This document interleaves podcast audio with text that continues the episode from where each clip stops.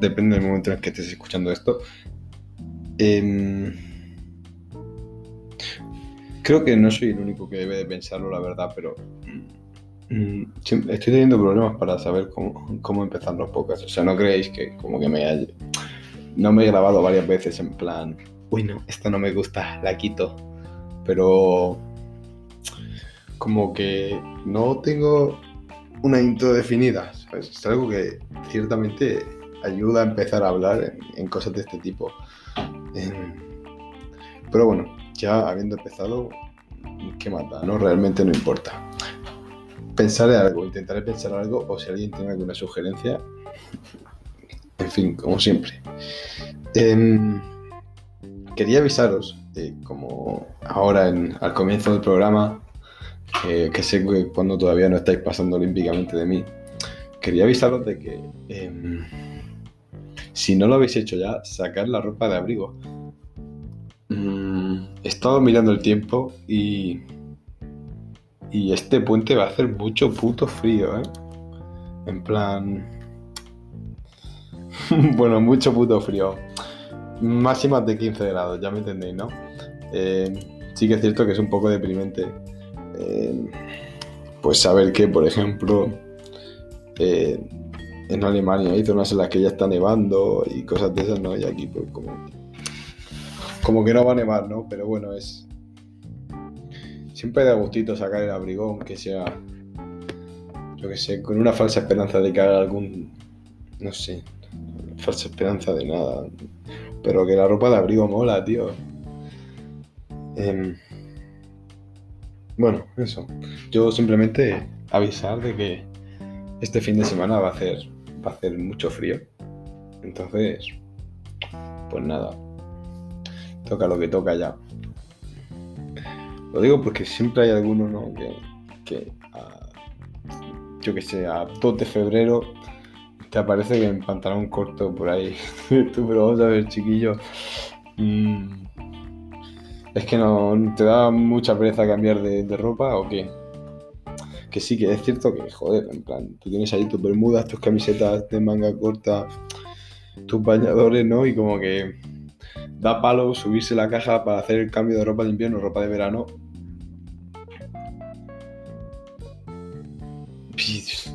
Palo no, pero pereza, ¿no? Como que dices, uff, tengo que ordenar el armario entero, doblar la ropa, es que doblar la ropa no es tanto como hacer la cama, es no sé si me explico. Hacer la cama como que carece un poco de sentido realmente, ¿no? Porque tú, ¿para qué vas a hacer la puta cama si te vas a acostar otra vez? Y más aquí en España que se duerme la siesta, o sea, ¿qué sentido tiene? Encima, si me dijeras que la cama va a estar deshecha de 9 de la mañana a 1 de la noche, pues bueno, pues te digo, mira, bueno, puede ser que te rente hacerla, ¿no? Pero hacer la cama para, para acostarte otra vez a las 3 de la tarde, ¿qué cojones? Si, si no ha pasado, vamos, no sé, ni, ni, 8 horas muchas veces. Em, sí que es cierto, sí que es cierto que está bien hacer la cama, ¿no? Porque, bueno, cae polvillo, se te puede ensuciar las sábanas, pero... En fin, eso son muchas cosas de madre, la verdad. Mm. Que por cierto, yo no sé si. Yo he sacado ya el edredón y yo estoy durmiendo ya con el edredón. Mm, infinitamente superior el edredón a, a la colcha, en plan. ¿Sabes? En verano esto que hay como una sabanita blanca y luego encima la manta, ¿no? No tiene sentido, porque en verano, bueno, yo al menos no me tapo. Sí que sé de gente que en verano se tapa, nunca lo entenderé, la verdad, cómo puede dormir tapada, pero ahí está. En... Pero como que el edredón es. Como que lo coges y lo echas encima, ¿no? Y ya como que la cama parece que está hecha, ¿vale? Te tengo que responder muy sencillo. Y encima, joder, que bien se duerme, o sea, se duerme como un puto rey, la verdad. No sé, eh, en plan, no sé si lo seguirán haciendo de plumas, porque el mío tiene mucho tiempo y es de plumas. Eso es lo mejor del mundo, pero lo mejor del mundo, la verdad. Em, bueno, volviendo a lo del armario, que es a donde quería ir realmente. Como que cambiar la ropa del armario, como que doblar la ropa si es necesario. ¿no? Tú te dejas una camiseta ahí sin doblar, lo típico que llegas, te la quitas y por no dejarla encima de la cama o encima de la silla en la montonera, pues coges uruño y al armario, ¿no? Y luego cuando te la vas a poner otra vez la semana que viene, sacas la camiseta y dices, hostia, y encima hay que plancharla y tal, ¿no? O incluso lavarla, porque es que esta queda puto asco. Así que mmm, yo lo recomiendo, cambiaros a la ropa de invierno y hacerlo bien. O sea, doblar la ropa, que si no, eso luego, puta mierda, ¿eh? O sea, no seáis cerdos, por favor, doblar la ropa.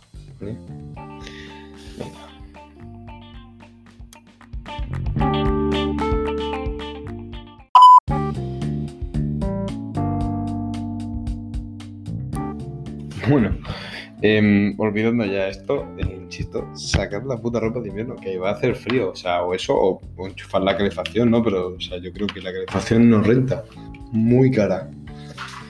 Eh, el otro día eh, me dio por leer eh, noticias absurdas, ¿no? Noticias sin sentido. Eh, estamos hablando de, de pues, noticias del 2017, 2018, 2015 incluso, en fin. Pero bueno, eso no es eh, realmente relevante. Lo relevante es una noticia que leí que me llevó a, estar pensando mucho sobre lo que iba a hablar hoy. Eh, bueno, vale, paso con Me parece que la noticia esta era del 2018, ¿vale? Eh, que la leí en, Europa Press. Bueno, en fin, eso no es relevante. la noticia era que El jefe de la Junta Militar de Tailandia coloca un doble de cartón para no responder a la prensa. vale. Eh, a este hombre, eh, vamos a ponernos hoy en el, en el punto de vista de, de los periodistas que fueron a esa rueda de prensa ¿vale? Eh, me parece bastante sencillo. O sea, imagínate que a ti te pagan por ir a ruedas de prensa, ¿no? Vas acreditado, vas con todo tu equipo, en fin. Y vas ahí con tus preguntas bien preparadas. Total, que llegas, te sientas en tu sitio esperando a que salga el general, o no sé qué, qué rango tenía. Jefe de la Junta Militar, no sé si ni siquiera si tenía rango militar o algo de eso. Eh, bueno, total, imagínate que llegas ahí para, para plantear tus cuestiones, ¿no? Para tu periódico, para lo que sea. y, te, encuentras con que el hombre te ha plantado un cartón con, yo qué sé, con una foto suya y tuyo, con su, fro, su forma y todo, lo, ha plantado ahí delante del micrófono. no sé, me parece muy surrealista, la verdad. Me parece tremendamente surrealista. Bueno, eh, en fin, la cuestión, eh, que es de, lo que hoy quería hablar, es de todo el mundillo este de, las noticias, de, las fake news, de los medios de comunicación, en fin, y eh, generalmente, ¿vale? Antes de nada voy a hacer un inciso.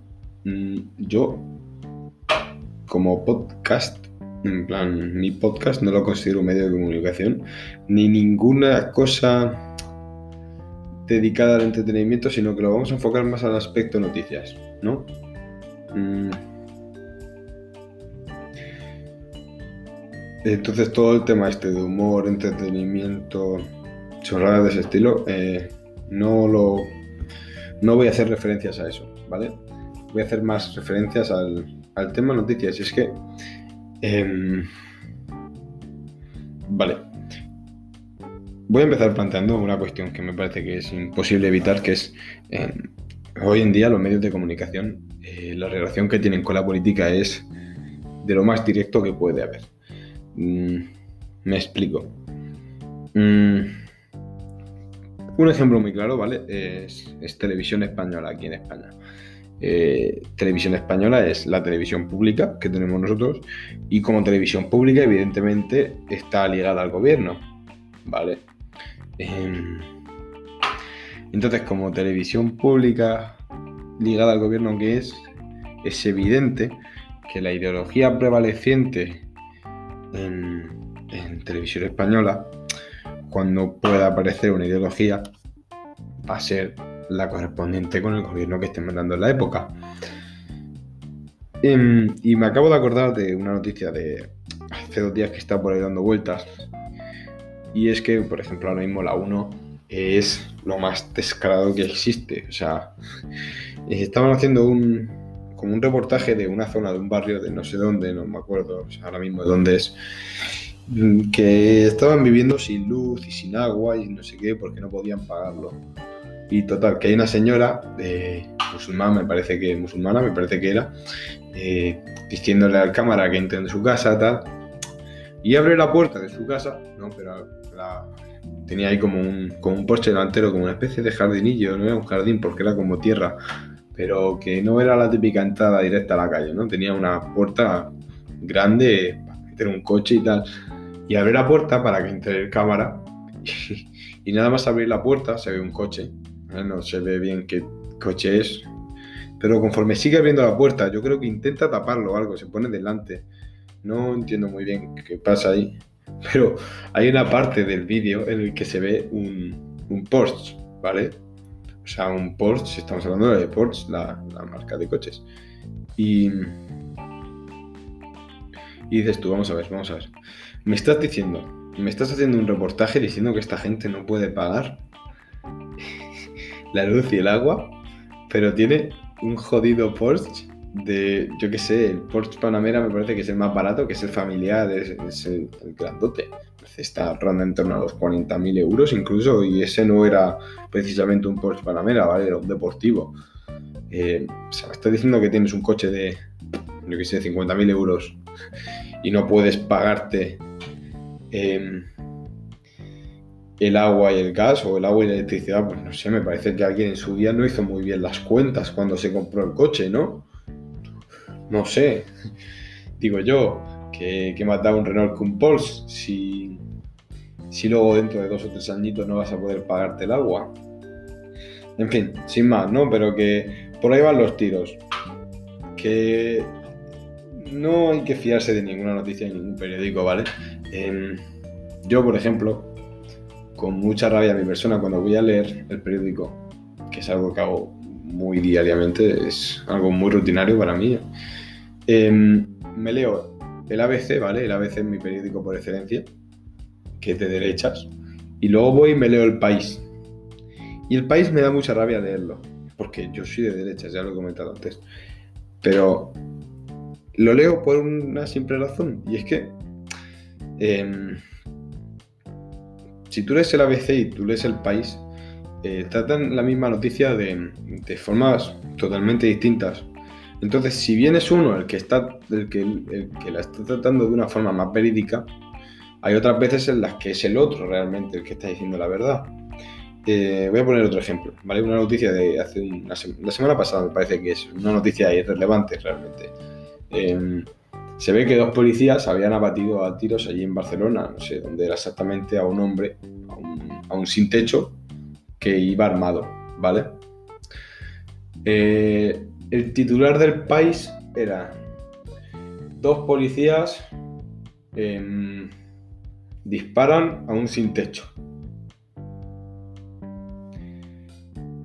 Y el titular de, ABC era eh, dos policías abaten a un sin techo que iba armado con un cuchillo y estaba amenazando a gente. Como que nadie ha estado ahí para ver realmente si el sin techo estaba armado no estaba armado y estaba amenazando a gente. Pero creo que la conclusión lógica es que, viendo en España lo difícil que es que un policía saque una pistola, lo raro que es que un policía mate a alguien en España, etcétera, etcétera, creo que se puede llegar a la conclusión de que la noticia correcta es la del ABC. Eh, lo que trato de decir es que evidentemente, dependiendo de la ideología, cada, cada periódico o cada fuente de noticias afronta las cosas de forma distinta. ¿Vale? Mm. Eh, ya no estamos hablando de los artículos de opinión, evidentemente, estamos hablando de noticias, o sea, las propias noticias ya van cargadas de subjetividad. Entonces, he puesto dos ejemplos, ¿vale? Pero yo creo que eh, se entiende muy bien lo que, lo que venía a decir hoy. Es que mucho menos en internet, pero por lo general hay que contrastar las cosas. No se puede ir de listo por la vida mm, leyendo solo tu, el periódico y tu ideología, ¿vale? Porque eh,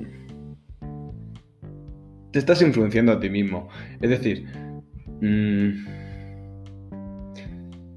yo hablo de esto suponiendo que ya la gente suele tener una, opinión formada sobre política, ¿vale?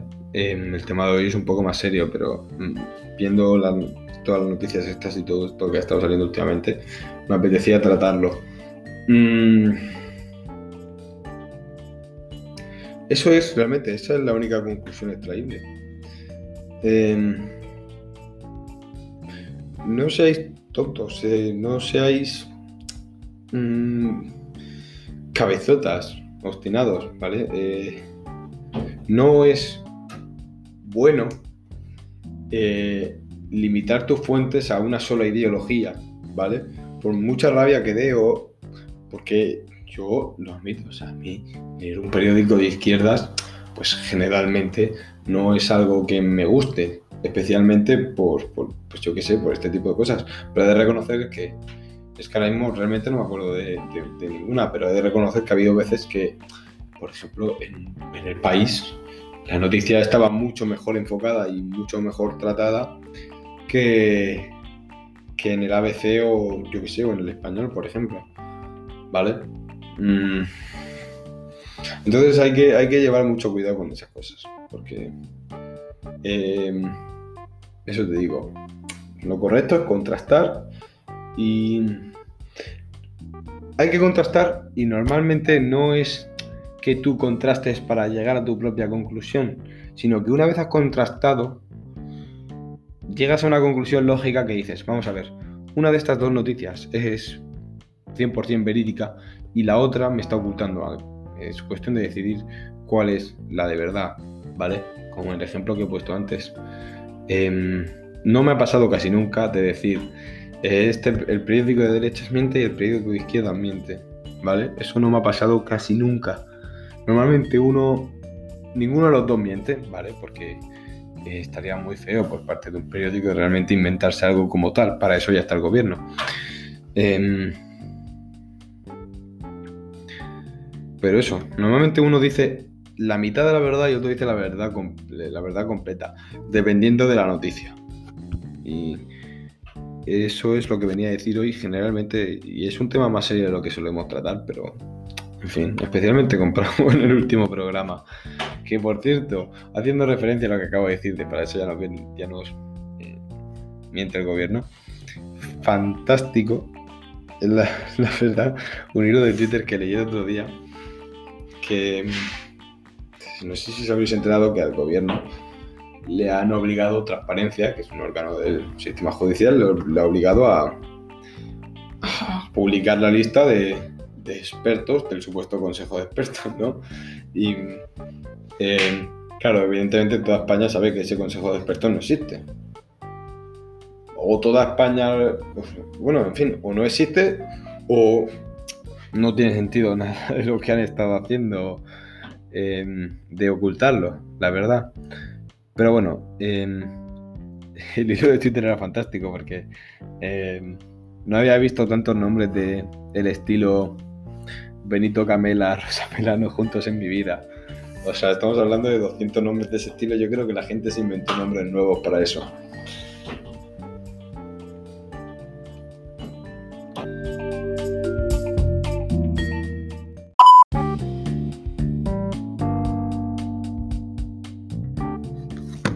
Y bueno, evidentemente para concluir vamos a ir indudablemente con el dato interesante del día. Em, el último fue bastante criticado. Eh, yo sabéis que, bueno, en lo que a mí me parece interesante no tiene por qué pareceros interesantes a vosotros, pero intento que sea cosas que, que no sabe ni su puta madre. Em, vale, bueno, pasamos. Sabéis que em, bueno, una de las cosas que más se estudia dentro de la zoología son las habilidades sociales de los animales y cómo se relacionan entre ellos, ¿no? Y sabéis que hay muchos pulpos que son asociales, o sea, tal cual, si tú coges una colonia de pulpos, un grupo de pulpos, hay pulpos que no se relacionan con los otros pulpos, ¿vale? Cuando lo normal es que los pulpos se relacionen entre ellos. Pues se ha descubierto que si se le da éxtasis a los pulpos, se vuelven. Em, se vuelven mucho más amigables. Eh, sí, éxtasis la droga. ¿Vale? Em,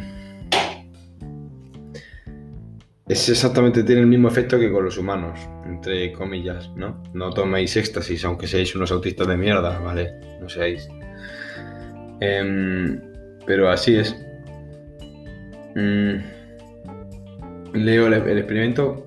Colocaron a los octópodos en un tanque de tres cámaras que cada individuo podía explorar con, con libertad.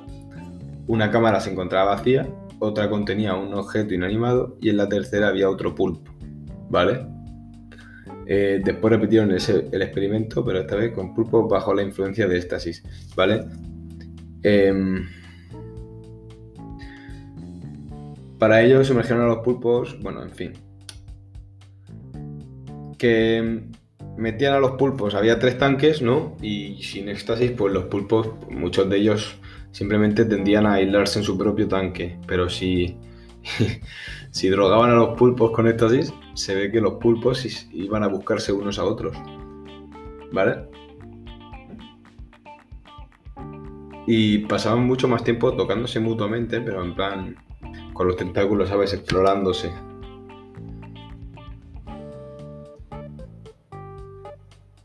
Así que, conclusión. Em, no sé, si alguna vez queréis que un pulpo sea vuestro amigo, pues meterle un chute de, éxtasis, no sé. Em, está interesante, la verdad. Y bueno, visto que ya se ha alargado mucho anteriormente con la, con la reflexión de, la parte anterior, creo que lo vamos a dejar hoy por aquí. Así que em, resumimos, va a hacer frío, preparar la ropa de invierno eh, tened cuidado con las noticias y em, siempre llevar éxtasis en la mochila por si os encontráis un pulpo. Un saludo y nos vemos.